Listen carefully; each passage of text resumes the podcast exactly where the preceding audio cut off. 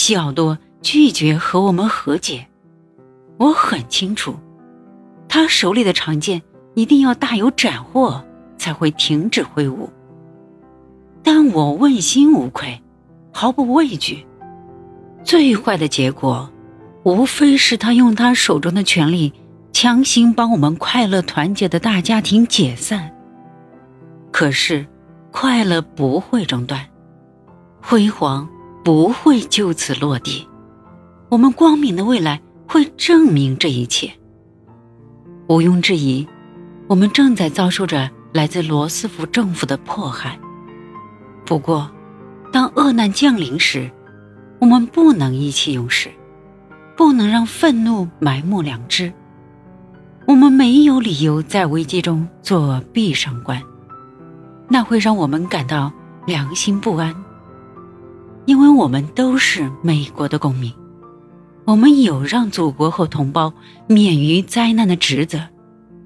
身为富人，我很清楚，拥有巨额财富的同时，还肩负着重大的责任。我有责任让人们生活的更幸福。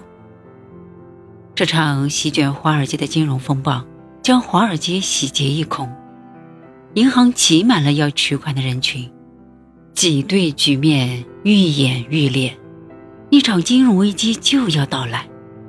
我预料到国家已经陷入双重困境：政府缺乏资金，民众惶惶不安。这时候。我必须要站出来。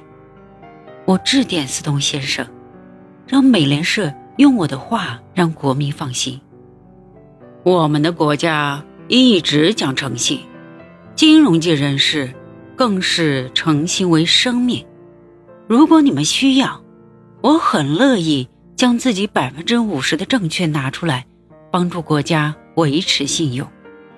请相信，金融风暴。将不会在我们国家发生。感谢上帝，危机解除，华尔街安全了。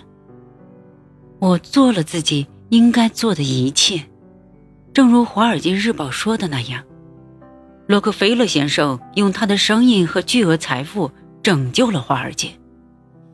然而，还有一个秘密：我是克服这场风暴中出钱最多的人。